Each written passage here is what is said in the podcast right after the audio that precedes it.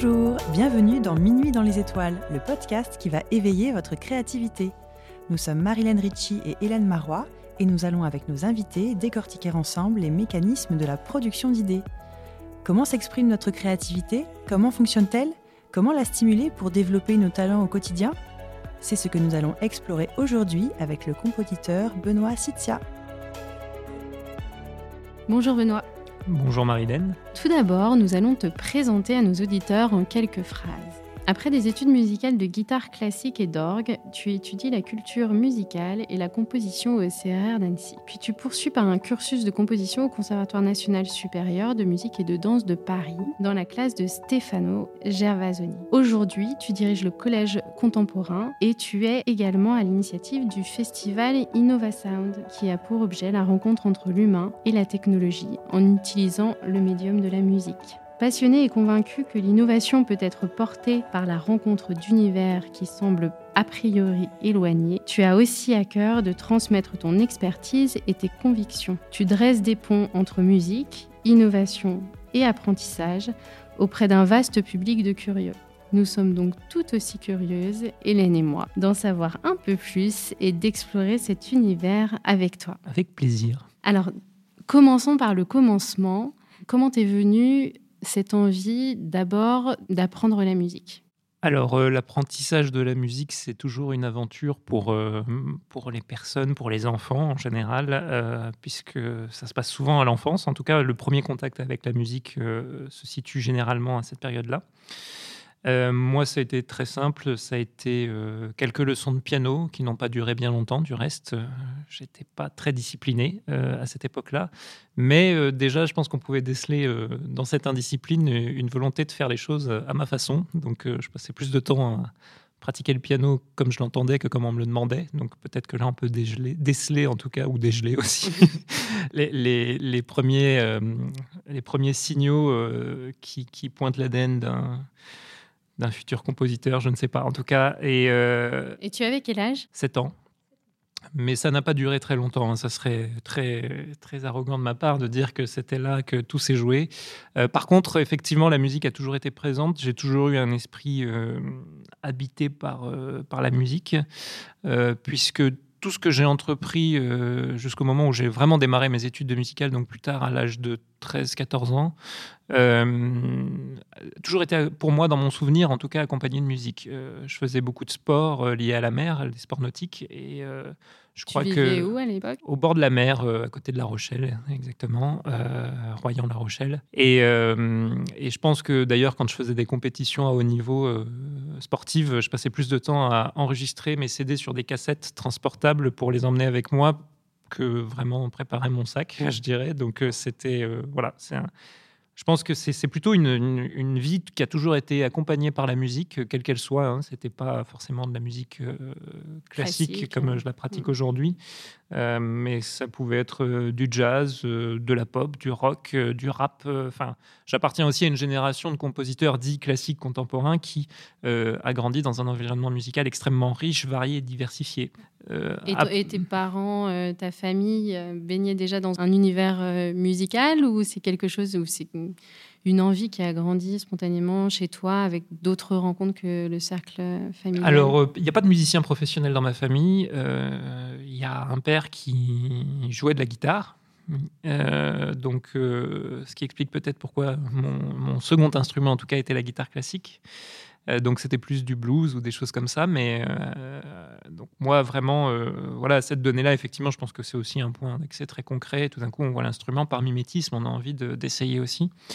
Et donc vraiment, je me suis remis à pratiquer la musique à 13-14 ans où, où là, très concrètement, qu'est-ce qui s'est passé? Après avoir arrêté le sport à haut niveau je, me suis posé la question de que, que faire et puis la musique a pris de plus en plus de place, notamment parce qu'au départ, je voulais redémarrer un instrument. Donc c'est là où je me suis mis à la guitare, qui après est devenue la guitare classique. Tu faisais quoi comme sport euh, de haut niveau? Euh, Du sport nautique, voilà, vraiment. C'était de la voile, tout simplement. De la voile, exactement. Euh, et du coup, la, question de, de, repratiquer un instrument était la première. Et après, parce que je pense que des fois, euh, faire de la musique, c'est pas forcément faire d'un instrument. Des fois, il y a mille et une raisons de démarrer un instrument. Comme je disais, mimétisme, phénomène social. La guitare est quand même l'instrument euh, social par excellence, transportable, multi-répertoire. Euh, qui a une vraie plus-value sociale. En tout cas, quand on est guitariste, ça, ça, ça il y a un petit effet waouh quand on, prend, quand, on, sort sa guitare. Super, voilà, Mais en fait, bah, encore une fois, dans, cet esprit de ne pas faire exactement comme, comme on l'indique, moi, ce qui m'intéressait dans la guitare, c'était plutôt le répertoire classique, donc ce qui était baroque, qui n'était pas forcément le. Oui, bah, dans une soirée, ça fait moins d'effet. Euh, mais c'est ce qui m'a intéressé. C'était justement tout d'un coup rentrer dans la musique pure, rentrer dans, dans un répertoire qui était complet, plein, euh, qui, qui, justement euh, aussi avait... Exigeant aussi peut-être? C'est pas l'exigence qui frappe en fait en premier lieu, je crois, parce que euh, dire oui, je fais ça parce que c'est exigeant, je, pense, peut-être qu'il y en a qui l'ont fait, hein, du reste, tant mieux pour eux. je pense que c'est surtout la fascination pour tout un univers. C'est un univers complet. je pense qu'en fait, même c'est la distance qu'il pouvait y avoir entre moi et cet univers-là qui m'a beaucoup attiré.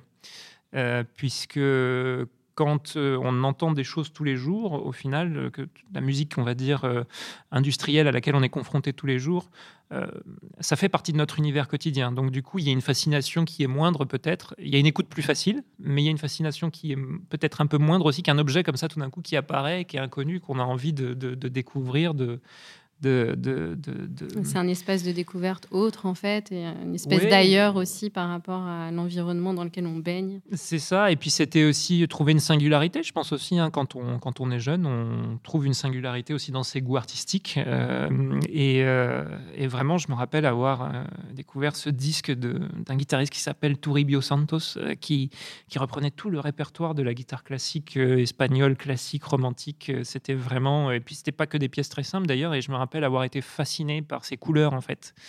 Euh, parce que quand on est. Euh, voilà, quand on vient pas d'un milieu euh, familial de, musiciens professionnels, on, on, appréhende la musique avec ses mots, avec ses émotions, avec ses sensations. moi, pour moi, tout a été très lié depuis le début à des images, des couleurs, des, des, sensations, plus qu'à une, compréhension, on va dire, plus textuelle de, la musique. Donc, en fait, je pense qu'on a tous notre imaginaire qui est lié à la musique et qui se traduit différemment. Et je pense qu'il y a une presque une psychosynesthésie, on pourrait dire, de la musique euh, qui est, valable, c'est-à-dire on entend des sons, on entend des, objets musicaux, ils nous, ramènent vers quelque chose.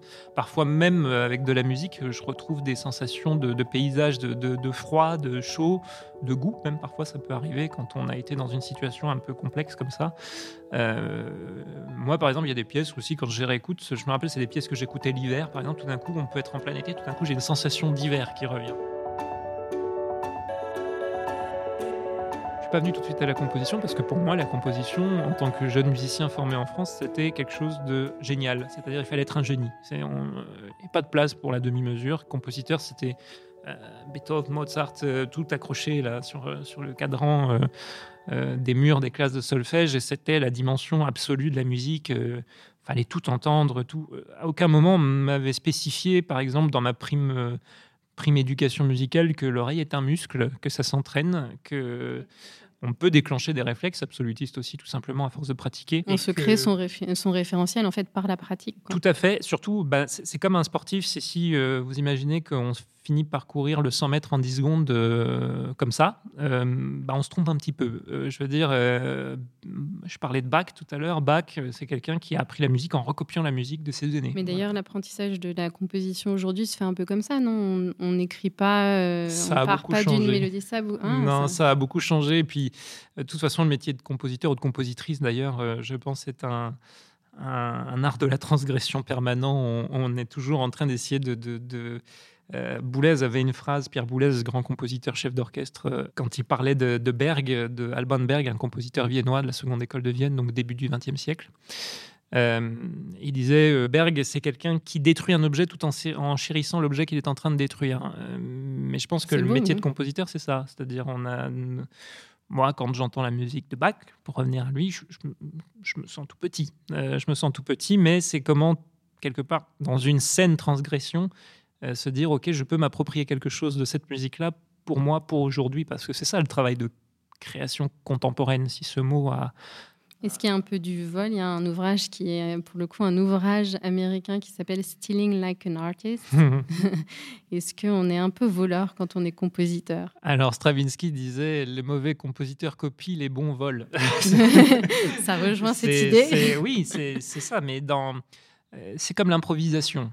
Est-ce que l'improvisation, on peut dire que c'est quelque chose d'autogénéré, de pur comme ça qui sort de ex nihilo On ne sait pas, voilà. Non, c'est une acquisition complète de réflexes, de choses qu'on a prises aux autres, qu'on a répétées, et qui au final, à un moment, à force d'être répétées, encore une fois, je, euh, cet aspect litanique du travail euh, artisanal, euh, du travail de, création, c'est ça qui, qui, on va dire, fissure l'objet qu'on travaille et qui en extrait quelque chose qui nous appartient à nous.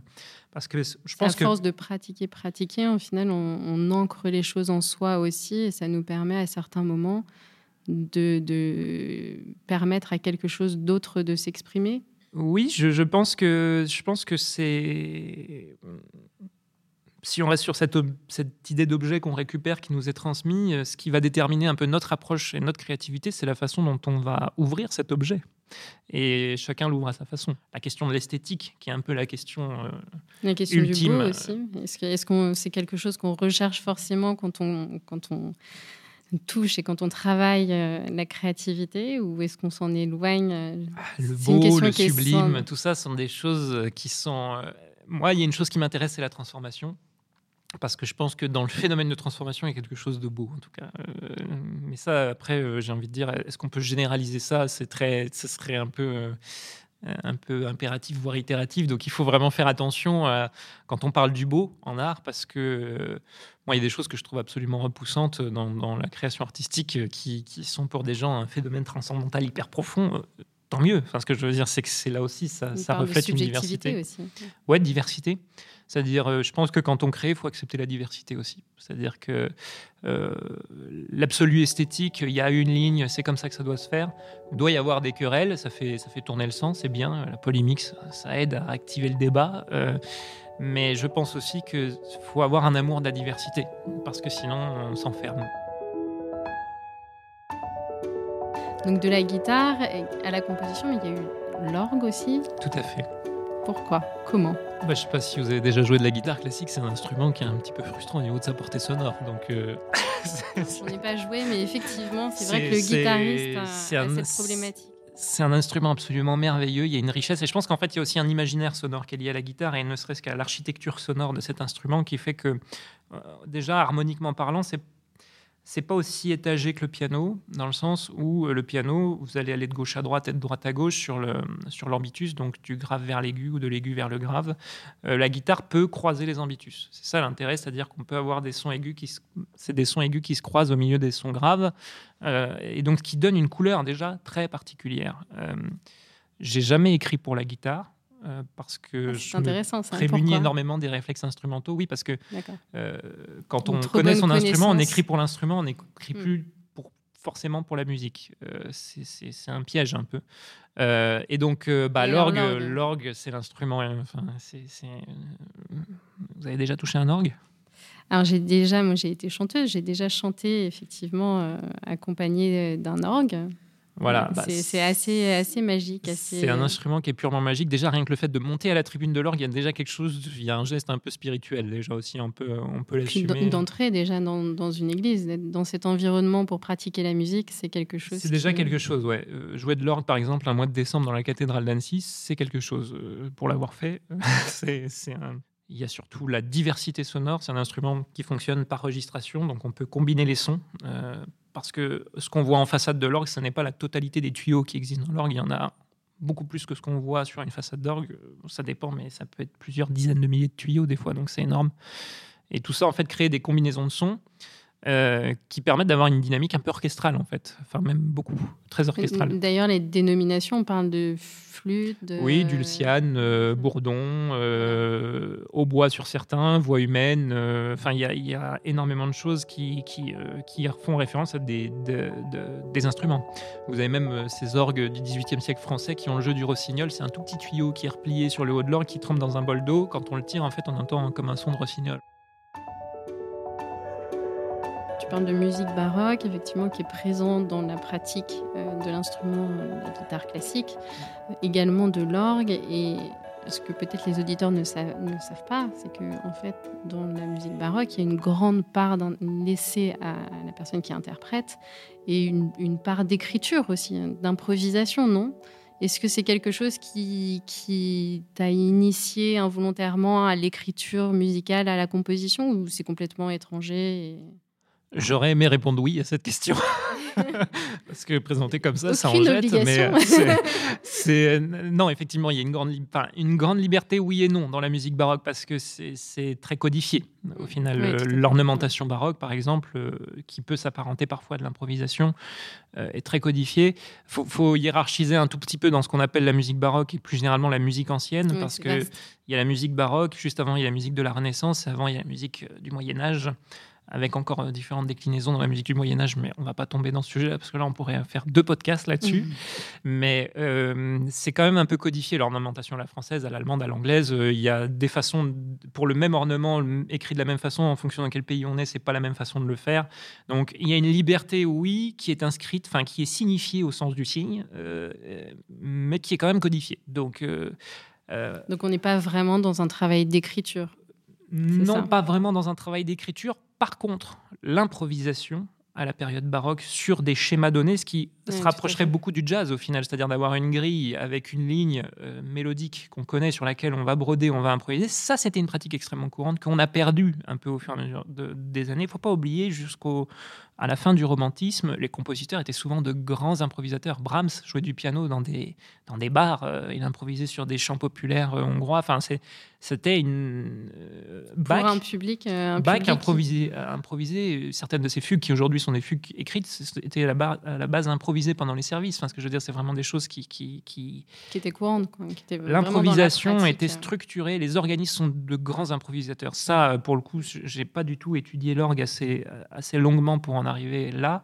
Mais quand vous allez, si un jour vous avez l'occasion d'écouter les prix d'orgue au CNSM de Paris, par exemple, euh, et vous entendez des organistes improviser des fugues à quatre voix, c'est impressionnant, c'est redoutable. Enfin, je veux dire, c'est là encore une fois, c'est de l'acquisition, de l'acquisition qui tout d'un coup se transforme, mais qui reste une acquisition extrêmement complexe. C'est pour ça que je me posais la question du, je cherche hein, toujours. Euh, oui, mais je, vais y venir. en fait, non, je crois qu'en fait, c'est plus, c'est plus l'autre. C'est plus polisson que ça. Chez moi, c'était euh, une intolérance certaine à de la musique que je trouvais ou, ou, qui ne sonnait pas, ou euh, de façon très arrogante, mal écrite. donc, c'était je me rappelle une fois euh, de voir euh, jouer euh, certaines études que j'aimais beaucoup pour certaines, mais d'autres que je trouvais. Enfin, je me demandais pourquoi le compositeur avait fait ça comme ça, puisqu'au final, en le faisant différemment, je trouvais que ça sonnait beaucoup mieux. C'est subjectif, arrogant, encore une fois, comme je l'ai dit. Le, mais... professeur réagissait comment Mal. Mal, parce qu'en fait, ça commençait par arriver. En, je, je, débarquais dans la salle de cours avec ma guitare, je jouais d'une certaine façon, mais on me reprenait en disant mais c'est pas comme ça que c'est écrit. Je dis oui, mais ça sonne mieux comme ça. Et là, on m'a regardé avec des gros yeux en disant mais ça c'est pas ton travail en fait de faire ça. Et euh, il y a peut-être une donnée aussi que, que j'ai pas mentionnée, mais qui peut-être est là plus symptomatique, c'est que moi je pensais qu'on faisait d'un instrument pour pouvoir écrire de la musique. J'ai jamais pensé qu'on faisait d'un instrument juste pour faire cet instrument. C'était très naïf. C'est étonnant parce que moi, pour avoir été musicienne et chanteuse euh, aussi, je, je me suis jamais posé la question jusqu'à ce que je travaille avec des compositeurs et là où l'envie, effectivement, de partager l'écriture et d'avoir une compréhension, autre euh, venait, mm. mais je me suis jamais dit en commençant un instrument, je vais, je vais écrire. Bah, moi, je pense que même j'ai toléré très rapidement le solfège parce que ça me permettait d'écrire en fait de la musique. Euh, C'était même, j'en demandais même plus que ce qu'on m'en donnait parce que je voulais arriver très rapidement à écrire ce que, ce que j'imaginais musicalement. Euh, mais sans trop savoir où ça allait ni pourquoi, parce qu'au final, pour moi, c'était pas être compositeur, ça, c'était juste être musicien. Euh, compositeur, pour moi, c'était un palier encore au-dessus, c'était quelque chose où tout d'un coup, voilà, le, quelque chose d'inatteignable. Oui, d'intouchable. Je pensais qu'on naissait compositeur ou pas. Enfin, je veux dire, aucun moment dans, mon esprit un peu naïf à cette époque-là, ça c'était du travail de compositeur. C'était juste du travail de, de, guitariste. Enfin, guitar, guitariste écrivait de la musique pour la guitare. Enfin, je veux dire, c'était, c'était, voilà, c'était. Et effectivement, c'est euh, euh, le, déclic est venu euh, pas qu'en transgressant mes, mes, études de guitare, mais aussi en, un jour, on m'a offert l'opportunité à La Rochelle, au Conservatoire de La Rochelle, d'écrire un peu de la musique, voilà, tout simplement, de façon assez libre. Je parlais pas des cours d'harmonie ou, ou, des choses comme ça, mais vraiment d'écrire. D'écrire une pièce ou Oui, très librement. On n'avait pas de contrainte. C'était de l'écriture libre, en fait, tout simplement. Et, et en fait, en apportant une pièce à une personne, une flûtiste, exactement, et en lui proposant de jouer cette pièce-là, elle m'a répondu très simplement Ah, tiens, c'est sympa que tu écrives de la musique parce que moi, personnellement, ça ne me viendrait jamais à l'esprit d'écrire de la musique. Euh, euh. et là, je me suis dit euh, ah oui, donc non, il y a quelque chose en fait. Euh, mais toujours avec. Je suis pas complètement dans le. Voilà, mais toujours avec cette ambiguïté de se dire mais est-ce que je suis vraiment légitime à être compositeur puisque je ne me sens pas ce, ce, ce, génie euh, que, que, je. Enfin, qui, qui, qui, est, un génie trompeur quelque part parce qu'on ne sait pas du tout ce qui se passe dans la tête de, de, quelqu'un comme, euh, comme Mozart, Beethoven, je sais pas. Voilà. Et du coup, comment est venue au final petit à petit cette légitimité? Parce qu'aujourd'hui, tu es compositeur. Alors, tu te définis compositeur. Tu m'as parlé d'artisanat aussi. Donc, c'est intéressant de, voir euh, la question de la pratique, la question de l'artisanat dans ce, dans ce métier qui, effectivement, est très idéalisé. comment t'en es venu à acquérir cette forme de légitimité que, pour quelque chose que tu, tu voyais comme inatteignable au départ?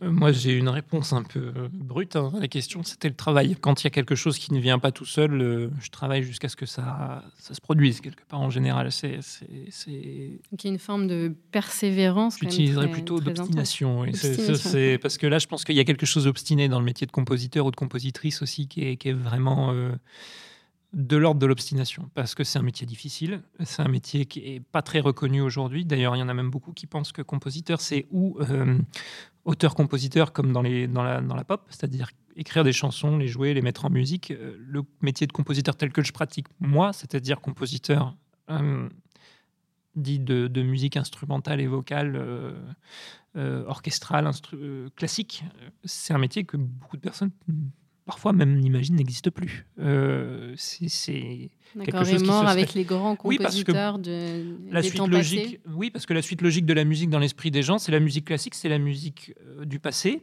et qu'après il y a eu euh, le jazz, le rock, et qu'aujourd'hui on est à une forme de, métissage complet qui est formidable du reste et qui est très inspirant aussi. mais pour eux, la musique classique, c'est soit on joue le répertoire, mais l'idée d'en écrire, en fait, reste un concept un peu abstrait.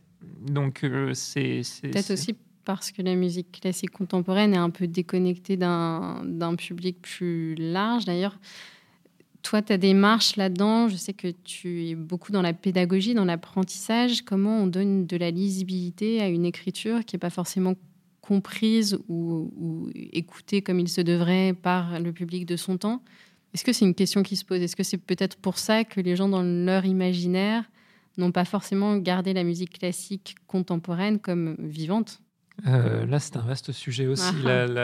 comment, comment, bon, pour répondre au début de la question, comment on valorise cette musique-là auprès d'un large public euh, qui n'est pas spécialisé? Euh, Je pense que c'est l'expérience. Voilà, c'est l'expérience. Il faut proposer une expérience autour de cette musique-là faut pas juste la jeter comme ça en pâture euh, en disant écoutez, puis vous verrez. C'est, je pense que c'est un peu réducteur.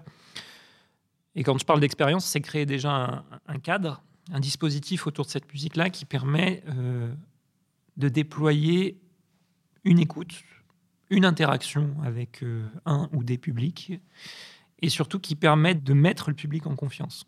Est-ce que de ce type de dispositif, on peut, on peut aller jusqu'à l'immersion? Où tu, as fondé le festival Innova Sound. C'est un festival qui promet un contenu de pointe, qui promeut aussi un contenu de pointe, mais qui est relié à une thématique préhensible par tout le monde. Le principe même de parler de, musique contemporaine est clivant. Quand on parle d'art contemporain, de musique contemporaine, euh, il y a un cliché, euh, je pense, qui, je l'annonce ici, qui pour moi euh, signe la fin d'une période historique de la musique. Euh, comme il y a eu la musique baroque, la période baroque, la période classique, la période romantique, euh, moderne, je pense qu'aujourd'hui on arrive à la fin de la période contemporaine. C'est-à-dire dans quel, dans quel sens Dans le sens où ce qu'on a défini esthétiquement comme étant, parce que c'est une histoire d'esthétique, comme étant la musique contemporaine, euh, on pourrait dire qu'à partir de janvier 2020, on entame une autre période de la musique, je dirais même des musiques créatives, parce qu'aujourd'hui il va y avoir des musiques, le métier de compositeur, parce que ça rejoint aussi métier, le corps de métier. Aujourd'hui, dire il y a la musique contemporaine, c'est une erreur. Il y a des musiques de création. Alors, est-ce que, est que tu peux présenter rapidement pour les auditeurs ce qu'est une expérience immersive? J'aimerais bien l'entendre de toi. À quel niveau? Sonore? Euh, réalité virtuelle, réalité virtuelle, parce que je pense que réalité bah, augmentée, plus de gens. le, salon Virtuality est un salon spécialisé dans la réalité virtuelle et plus largement les technologies immersives. Ce qu'on entend par immersif, c'est tout d'un coup, on replace le sujet, l'opérateur humain, euh, dans un contexte global. Voilà. Pense, la première définition qu'on peut apporter, c'est-à-dire que tout d'un coup, on n'est plus juste euh, face à une image incrustée euh, dans notre environnement quotidien, on recrée complètement l'environnement. Voilà, je pense que c'est une recréation complète de l'environnement par l'image, d'abord dans la réalité virtuelle, mais aussi il y, a une, adjonction naturelle, c'est le son, euh, puisque le son, c'est notre premier radar. Je pense qu'il ne faut pas l'oublier. On entend ce qui se passe derrière nous sans le voir. Et du coup, on voit par le son ce qui se passe derrière nous si j'entends un bruit de marteau derrière moi et que j'ai vu mon collègue rentrer avec un marteau dans la main, je m'imagine mon collègue en train de mettre des coups de marteau, donc je vois l'action sans la voir, grâce au son. Donc le son est un vecteur d'image. Ma définition du métier de compositeur, de mon métier de compositeur en tout cas, c'est de transcrire des images en son. On a une responsabilité face au son. Euh, quand on manipule des sons, on doit mettre beaucoup de conscience dans ce qu'on fait. Euh, l'histoire de la conscience n'est pas éloignée de tout ça, elle est même complètement au cœur de tout ça. Et il faut toujours avoir conscience de ce qu'on demande aux gens. On peut pas juste jeter de la musique de façon transgressive comme ça en disant oh vous allez voir, ça va être un truc euh, incroyable, vous allez voir ce qu'on va leur mettre dans les oreilles. D'ailleurs, de la même manière avec les expériences immersives, la réalité virtuelle fait qu'on vit les choses plus plus qu'on ne les voit en fait. Tout à fait. Quand on bah, fait une expérience en réalité virtuelle, on, le corps l'imprime comme s'il l'avait effectivement vécu. C'est tout le principe des sciences cognitives, c'est d'analyser ces phénomènes-là et de savoir comment on bâtit un schéma cognitif en fait euh, via ces outils-là. Effectivement, euh, vous pouvez avoir des sensations de vertige alors que vous avez les pieds sur terre euh, grâce à la réalité virtuelle. C'est, enfin grâce ou, à cause. À cause de... J'ai un peu midi à sa porte là sur, sur ce coup-là. Mais le, la question de, de savoir ce qu'est une immersion sonore, c'est très complexe. Euh, on peut amplifier cette immersion, on peut la recréer, on peut la redesigner, je dirais même, c'est une histoire de design aussi, euh, de, l'immersion sonore. Mais par exemple, quand on parle de la trance, qui est quand même un art ancestral, par le son, par la répétition, par la boucle, euh, on s'immerge dans quelque chose. Et c'est le son qui en est un peu le moteur. Donc au final, est-ce que le, son, c'est pas juste une clé qui ouvre beaucoup de portes et, sur la question d'immersion dans, dans, des pratiques euh, yogiques, dans le Kundalini par exemple, ou par euh, exemple, les mantras et cette espèce de, scansion avec des mouvements physiques qui sont très exigeants font qu'on passe tout d'un coup dans, une dimension qui, est, qui est autre. Et c'est vrai qu'il y, a une puissance sur, sur l'esprit et sur le corps qui est absolument dingue parce que le son est une vibration et que bah, euh, le corps est vibratoire aussi par essence. On, est, on est fréquentiel, hein, je veux dire, c'est qu'on on a une donnée électrique en nous, euh, vibratoire, fréquentielle, qui est là et, elle rentre en, symbiose ou pas avec le son. en fait, le, son, c'est un, matériau extrêmement, extrêmement perméable à énormément de choses. Euh, J'aime bien quand tu parles de matériaux parce que je trouve que ça, ça rejoint l'artisanat. Tout à fait. disais que tu étais un artisan, c'est ça aussi. C'est travailler une matière, un matériau, qui est le matériau sonore. C'est comme ça que tu te vois aussi et que tu te définis euh, un peu? Oui, c'est, je pense qu'en tant que compositeur, voilà, comme je le disais, je, j'approche vraiment ça comme une construction d'image par le son, mais à la recherche d'une poésie. Euh, plus que du beau, par exemple, euh, que le beau est quand même une définition très particulière. Moi, je dirais que je recherche le poétique. la poésie, c'est regarder un lieu commun sous une lumière très intérieure, en fait. C'est vraiment, euh, c'est vraiment cette idée de, tout d'un coup, un objet simple, euh, parce qu'on le regarde avec un mouvement intérieur différent, avec, euh, avec une lumière. Quand je parle de lumière intérieure, c'est ça, un éclairage personnel. Tout d'un coup, il prend sa définition qui nous est propre. Et c'est cette définition-là qu'on essaye de transmettre aux autres. Une dernière question quand on est compositeur qui est très difficile, c'est la question du style. Quand on se trouve un style en tant qu'artiste. Et de la signature aussi. Voilà. Et comment on le transgresse Comment on s'auto-transgresse au bout d'un moment Puisque je parlais d'art de transgression au départ. Mais au final, comment on finit par s'auto-transgresser, à se renouveler aussi, se transformer, même plus que se renouveler, se transformer soi-même à partir du moment où, via le marché de l'art aussi, et le fait qu'on soit fait reconnaître pour une esthétique, comment on s'en sort Voilà. Comment on s'en sort sur un, territoire d'expression et dans un environnement spécifique. Exactement. Alors c'est pour ça que moi, c'est une question que j'ai décidé de jamais me poser. Il y a un compositeur qui, je fais pas la comparaison, mais il y a un compositeur qui est très intéressant pour ça, c'est Stravinsky aussi, parce que Stravinsky a traversé des périodes esthétiques personnelles extrêmement variées et différentes. Euh, ça a été du modernisme euh, vraiment, euh, vraiment brut, avec le sacré du printemps, noces, etc vers une période néoclassique, avec aussi un passage presque néo-baroque euh, où il s'intéressait à Pergolèse. Euh, enfin, et au final, on reconnaît toujours la patte de Stravinsky malgré tout, parce que, comme je disais, c'est la façon dont on s'approprie l'objet et dont on le fissure. Euh, comment tout d'un coup, on retrouve chez lui un geste. Et, et, ça, pour moi, est une approche beaucoup plus intéressante, parce qu'au final, il a pu diversifier son approche de la musique énormément sans jamais être clivé ou se sentir enfermé dans quoi que ce soit. C'est pas enfermant, oui. Voilà. Comme Richter, qui, euh, alors là, plus, euh, plus dans la peinture, mmh. mais qui est passé de l'abstrait au figuratif en faisant des allers-retours et du coup en donnant des, des clés, en brouillant les clés de lecture et justement euh, ce qu'on ce qu'on lit à une signature, mais qui donne une richesse aussi dans les propositions qui est assez, assez dingue il y a la pression sociale du milieu artistique aussi. Qui il faut écrire de la, de mm. la, musique de son temps. Faut, faut... Et tout ça, en fait, c'est une norme, une norme esthétique. En fait, c'est pas une, c'est pas, c'est même pas une norme intellectuelle, c'est une norme esthétique plus qu'autre chose. Sur ces belles réflexions et ce voyage que tu m'as déjà proposé, je vais laisser la parole à Hélène qui va t'en proposer un autre, mais pas très loin, parce qu'elle va partir avec toi dans tes étoiles. Ça y est, il est minuit. Les dernières lueurs du jour se sont effacées. Les allaitements de la ville se font plus discrets et le calme s'installe. Notre navire nocturne est prêt à partir, hors de la boîte, vers les étoiles de Benoît. Mais avant de s'élancer, il s'arrête quelques instants en apesanteur, hors du temps. Benoît, quel est ton rapport au temps? Je crois que j'ai aucune notion du temps en réalité. Euh, c'est peut-être ce qui fait que j'arrive à faire euh, tout ce que je fais en ce moment, mais c'est que je n'ai pas de notion du temps et que même des fois quand je prends du recul et que je regarde mon calendrier, je me dis donc je préfère presque ne pas en avoir en fait notion du temps. Mais quand même peut-être une alternance de refrain et de couplet, que ce soit à l'échelle de ta vie ou même à l'échelle du, quotidien. Ah oui, clairement. Euh, il y a un mot que j'aime beaucoup, c'est l'éphéméride. Ah. C'est un concept même que j'aime beaucoup, l'éphéméride parce que ça dénote quelque chose du temps et en même temps c'est plus large et c'est plus symbolique. Euh, effectivement, on a des points de rencontre dans un éphéméride, on a, un aspect plus cyclique du temps. Je suis plus à l'aise sur certains sujets à certains moments de la journée. De façon un peu fractale, j'ai un éphéméride local, euh, moyen et global qui, sont très intriqués en tout cas. Et alors, à, quelles heures du jour ou de la nuit euh, es-tu le plus prolifique euh, dans la composition? Est-ce que tu es, tu es de minuit, toi aussi, comme nous? En fait, je compose quand j'ai décidé de composer. Je n'ai pas un moment particulier, c'est qu'il faut que je l'ai décidé. Si à un moment, tu, m'enlèves mon ordinateur et que tu me dis maintenant c'est le moment de composer, c'est pas sûr que je fasse mm. quoi que ce soit de bon.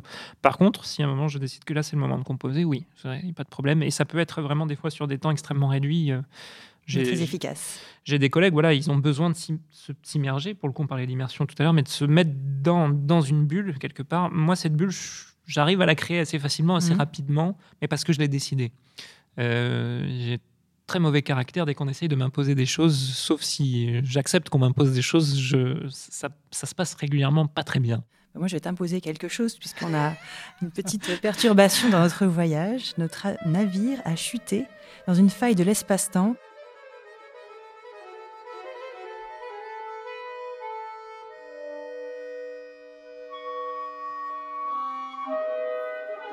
revoilà aux origines de notre culture, lorsque les Homo sapiens amorcent la création de ce qu'on va appeler musique. Quels sont les sons qui nous entourent? Quel est le paysage sonore? Comment tu t'imagines dans cet univers?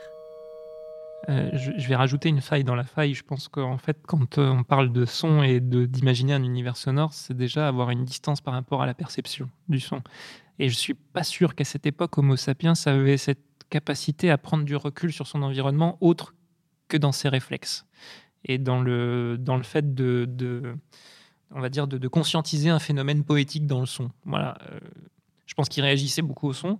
Je, en fait, je pense que tout ça doit être, moi quand je me le figure, ça doit être assez brouillon en fait. Euh, donc j'en vis pas particulièrement cette période de, de l'écoute. Si, tu étais malheureusement coincé là euh, dans cette grotte et que tu voulais jouer quelque chose, qu'est-ce que tu ramasserais comme objet autour de toi euh, pour composer une petite partition je crois que préhistorique Une partition préhistorique, pour moi, c'est lié aux mains. Je ne sais pas pourquoi, là je parle très intuitivement, mais c'est lié à la friction, le fait de frotter de la pierre mmh. ou se frotter les mains ou tout ce qui va être de l'ordre de, de, du directement accessible et surtout qui induit une découverte. Pour moi, c'est tout ce qui déclenchait quelque chose de, captivant. Tout ce qui est dans la répétition et dans la régularité, je pense, devait être fascinant et captivant. De toute façon, l'humain, dans, dans sa structuration, ce qu'il cherchait quoi? C'est de la stabilité, c'est du, répercutable, du, reproductible. Ce qui est d'ailleurs ce qu'on essaye bizarrement aujourd'hui de combattre dans, nos sociétés contemporaines. On essaye de revenir à, tout ce qui est de l'ordre de l'émergence, de l'inattendu, de l'intuitif, euh, etc. La surprise. voilà, quelque chose qu'on a un peu, dont on s'est un peu coupé. Ça serait plus voilà sur ces choses-là, c'est-à-dire euh, se réunir autour de, de, je sais pas, d'un objet ou d'un petit rocher, de se mettre à se frotter les mains tous ensemble, euh, ça serait sympa. J'aime beaucoup que tu me parles de toucher, parce que tu, tu me devances. J'allais justement euh, revenir sur, sur, sur ce sujet-là. Euh, on a parlé de synesthésie tout à l'heure. et du coup, bah, si toi, tu avais d'un coup la, connexion entre le, le toucher et la musique, euh, quelle œuvre euh, est-ce que tu voudrais aller toucher la première? Dans la musique, le mot toucher était hyper présent. C'était l'art de toucher un instrument. On ne parlait pas de jouer, on disait toucher un instrument. Donc déjà, le, digital dans la musique est, hyper important. Quelle œuvre j'aimerais toucher euh, Il y en a tellement. C'est, c'est, toi, tu as manipulé à la fois les cordes, les touches, donc tu as ben, en fait, le métier de chef euh, d'orchestre que, que j'ai un peu pratiqué, pour le coup, est très intéressant parce que là, ce qu'on touche, c'est non pas un instrument pour une œuvre, mais c'est la communication sur cette œuvre. Ça, je crois que c'est la chose la plus intéressante à toucher parce que euh, je, saurais difficilement l'expliquer, mais on le sent quand tout d'un coup on est suivi par les musiciens. Tout d'un coup, on sent que le geste, il y a une, il y a une lourdeur, il y a un poids, qui, une pesanteur qui se met dans le geste, et tout d'un coup, on dit tiens, si j'ai tout le monde va me suivre si j'étends un peu, tout le monde va, ralentir avec moi. Et on sent aussi quand ça ne marche pas. Hein. Je veux dire, c'est dans les deux cas. Hein. Quand à un moment on bat dans le vide, on, s'en rend compte très rapidement. Et je crois que ça, c'est un art de toucher la musique qui est extrêmement intéressant. Pourquoi? Parce qu'on passe par un opérateur médian qui est l'humain, qui est l'interprète en tout cas. Et ça, ça c'est une sensation que je souhaite à tout le monde parce que dans la communication non verbale, c'est quand même une, enfin, une des sensations euh, les plus fortes que j'ai jamais eues. Alors, tu en parles, vous l'entendez, vous le voyez pas, mais il a fait des beaux mouvements avec ses bras euh, pour accompagner ce qu'il vient de me dire. Euh. Et alors, est-ce que toi, tu composes aussi dans d'autres registres? Je sais pas, la cuisine, la décoration, le sport, la construction Ah ouais, j'adore cuisiner. Tu cuisines? Ah J'adore cuisiner parce que je pense qu'il y a un assemblage de goûts, de saveurs. De, de c'est encore une fois, c'est une histoire d'équilibre aussi dans la cuisine. moi, je, J'adore les épices, le piment, tout ce qui va relever euh, le, sel, le poivre. Euh, et c'est comme en musique, en fait. C'est-à-dire, on peut gâcher un plat si on met trop de choses. Mm. Si on superpose trop de saveurs trop différentes, tout d'un coup, ça donne un gloubi-boulga. Euh, euh, pardon pour les fans de Casimir, mais euh, voilà, qui, qui n'est pas très savoureux. je pense qu'en musique, c'est pareil. Et j'imagine que tu dois aussi aimer déguster. Alors, imagine que tu es dans un restaurant gastronomique qui diffuse de la musique. Est-ce que ça te gêne pour apprécier les saveurs? Est-ce que tu as du mal à est-ce que, est que tu préférerais manger en silence ou manger en musique? Je crois que je vais revenir sur le premier. J'aime déguster, oui, mais pas quand c'est moi qui cuisine. Ah, et, euh, quand c'est moi qui cuisine, je crois que la première chose qui m'intéresse, c'est de faire quelque chose avec et pour les autres. C'est ça qui m'intéresse aussi beaucoup dans la cuisine. Et d'ailleurs, du reste, je suis souvent. Euh, je mange en cuisinant quelque part parce que quand j'arrive au moment de manger, j'ai souvent plus très faim. Si la recette a duré plusieurs heures et qu'il a fallu goûter. Euh, exactement. Euh, après, dans... non, ça me gêne pas de manger avec de la musique. Euh, ça me gêne pas. Euh, ça dépend quelle musique, hein, tout, naturellement. Après, je pense qu'il faut se méfier d'une chose, c'est la superposition des sens. Donc, je pense que c'est une histoire d'équilibre. Mhm. il faudrait pas gâter mon repas avec une radio, par exemple. Et dans ton bureau, ce serait quoi comme ambiance? Fais-nous une visite virtuelle de ton bureau. Bon. D'accord. c'est une visite virtuelle de mon bureau. Déjà, j'ai pas un bureau, j'en ai plusieurs. et je sais pas en fait si c'est euh, je, dirais que partout où mes pieds se posent, je me sens un peu chez moi. Par exemple, composer dans le train, c'est quelque chose que j'aime beaucoup. moi, mon bureau, c'est quoi? C'est euh, du désordre que je prends un malin plaisir à désordonner. Enfin, c'est de l'ordre que je prends un malin plaisir à désordonner, on va dire ça comme ça, euh, et à réordonner derrière. Euh, j'aime bien arriver sur un bureau rangé, j'aime bien mettre le bazar sur mon bureau et repartir, ranger mon bureau pour savoir que je vais le retrouver organisé. Je ne sais pas si c'est une psychose ou particulière ou quoi, mais, mais je pense qu'en plus, mon, mon travail de compositeur fonctionne un peu comme ça parce que souvent j'ai une idée musical, mais ce qui va se passer entre le moment où je vais commencer à écrire, c'est que je vais faire quelque chose qui sert un peu, mais pas toujours complètement, c'est je vais faire des esquisses. D'accord, alors une esquisse, ça prend quelle forme pour toi? Ben, Par exemple, si je trouve qu'il y a un accord qui me plaît beaucoup, de 4 ou 5 sons, euh, je vais triturer cet accord sur des pages et des pages et des pages, je vais le décliner, euh, le permuter, le transformer, euh, et je vais prendre plein de notes que je vais trouver super intéressantes, mais ça se trouve, je vais utiliser un, un, cinquantième de ce que j'ai fait, mais ce 1 cinquantième ne pourrait peut-être pas se déployer si j'avais pas euh, hmm.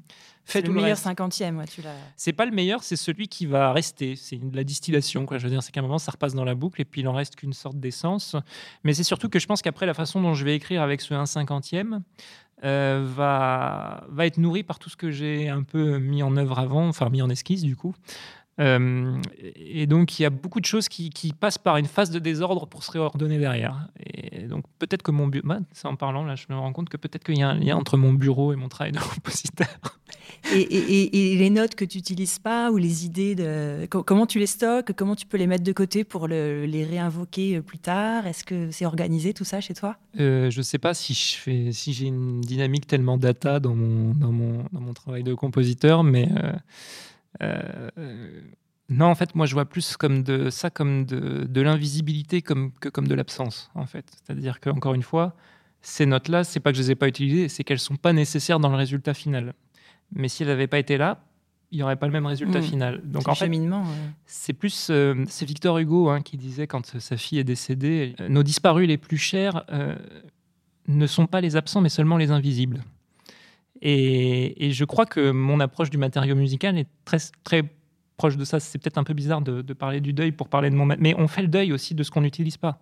Euh, quand, euh, quand, on, quand on compose, parce qu'on aimerait tout utiliser. Puis à un moment, il y a aussi la sélection qui est par l'écriture. quoi. C'est-à-dire que ce phénomène, il, est sélectif. Euh, il y a l'accident dans l'écriture aussi. L'accident qui donne sa valeur à l'œuvre et qui fait que bah, on ne sera jamais remplaçable par un algorithme quand bien même on arrive à intégrer l'erreur dans l'algorithme, ça reste un système. Ce que je veux dire, l'accident, c'est, je dirais, plutôt que prévoir le résultat, c'est le résultat qui déclenche le raisonnement. Euh, c'est ça, le, pour moi. La, deux sens. Euh. C'est pour moi, c'est ça la vertu de l'accident, c'est-à-dire que l'accident, c'est le seul phénomène vivant que je connaisse, en tout cas, qui s'impose par le résultat.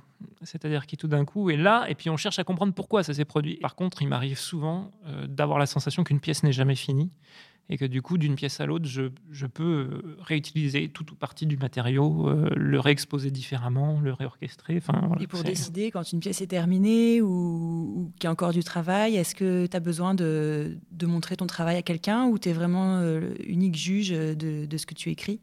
Ben, ce quelqu'un, ça va être ceux qui vont l'entendre, je dirais. Euh, le montrer, pas nécessairement. J'ai pas besoin qu'on me tape sur l'épaule pour, euh, pour, euh, pour, pour, valider mon résultat. C'est ce qui fait certainement de moi un mauvais élève. D'en parler, peut-être.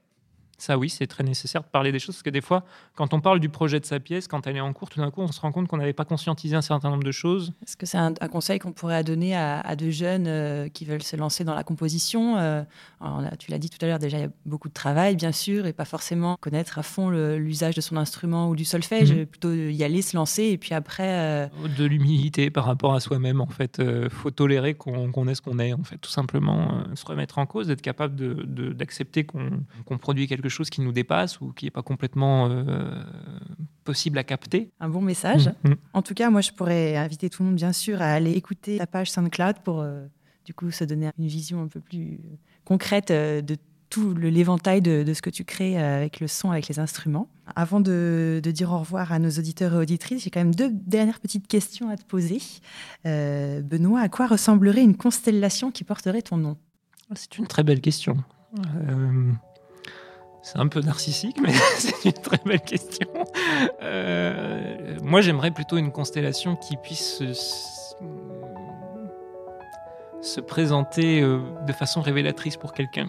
C'est plus ça qui m'intéresserait. C'est-à-dire qu'elle se puisse avoir quelque chose qui révèle à celui qui l'aperçoit quelque chose de lui-même, en tout cas. Ça, c'est certainement la. C'est pas une forme, c'est un pouvoir qu'elle aurait cette constellation. Oui, je crois que c'est un pouvoir. J'aimerais que ma constellation ait ce pouvoir-là. Bon, bah, on souhaite à tout le monde de, trouver cette constellation. Et en attendant, euh, Benoît, pour terminer, quel serait le meilleur moyen de transport pour rejoindre tes étoiles?